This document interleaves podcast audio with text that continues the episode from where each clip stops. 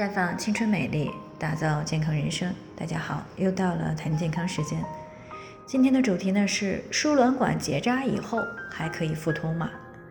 啊，因为呢有位听众马女士呢过来进行咨询，说自己今年三十三岁了，已经有一个儿子，也不想再要孩子了。但是呢，由于她老公私处有一些功能性的问题呢，没有办法使用避孕套，所以呢都意外怀孕了好几次。那出于对健康的考虑呢，她去年年底上了节育环，可是呢，一直都有非月经期哩哩啦啦出血的情况。那没办法呢，今年五一放假的时候呢，把环取了出来。那最近呢，她一直在规律的吃短效的避孕药，可是前几天太忙，便给忘了吃了。还好呢，没有同房，否则呢，可能有怀孕的风险。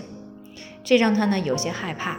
前两天呢，他的妈妈建议他做一个输卵管的结扎手术，但是他不知道做完这个手术会有什么样的影响。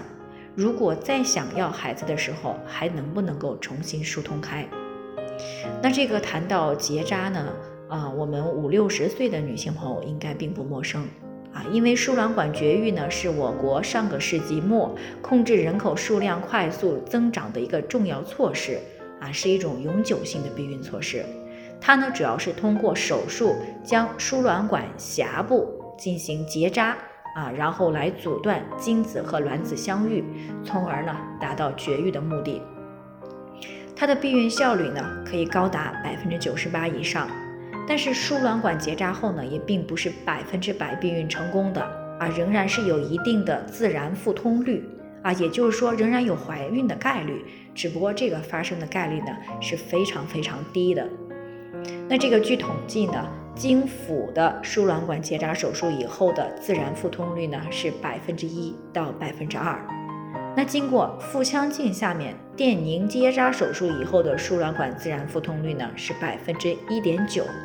那还有一种呢是硅胶环套术绝育以后的自然复通率呢是百分之三点三。而弹簧夹呢，绝育术后的自然复通率呢，可以高达百分之二十七点一。所以呢，对于避孕来说呢，选择前两种结扎的方式呢，避孕效果会更好。那谈到这里呢，有些女性可能还会比较担心，做这个手术的副作用到底大不大？其实呢，谈到副作用呢，啊，输卵管结扎术呢，确实可能会在术后出现一些不好的情况，比如说。结扎以后可能会出现盆腔感染，那如果想再一次生育的话，虽然可以做输卵管吻合手术，但是这种术后怀孕的概率是大大降低的，而且呢还有宫外孕的风险啊。另外呢，结扎以后呢还可能会影响一部分卵巢的血液供应啊，这个时候呢就会导致卵巢功能衰退，使卵巢呢过早的进入到绝经期。所以呢，现在临床上很少做这种手术，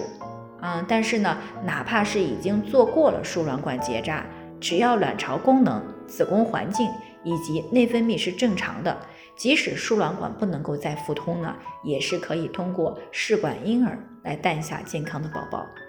但是考虑到术后的副作用呢，现在一般不提倡女性做输卵管结扎来避孕了，我们也可以选择其他的避孕方式。比如说避孕套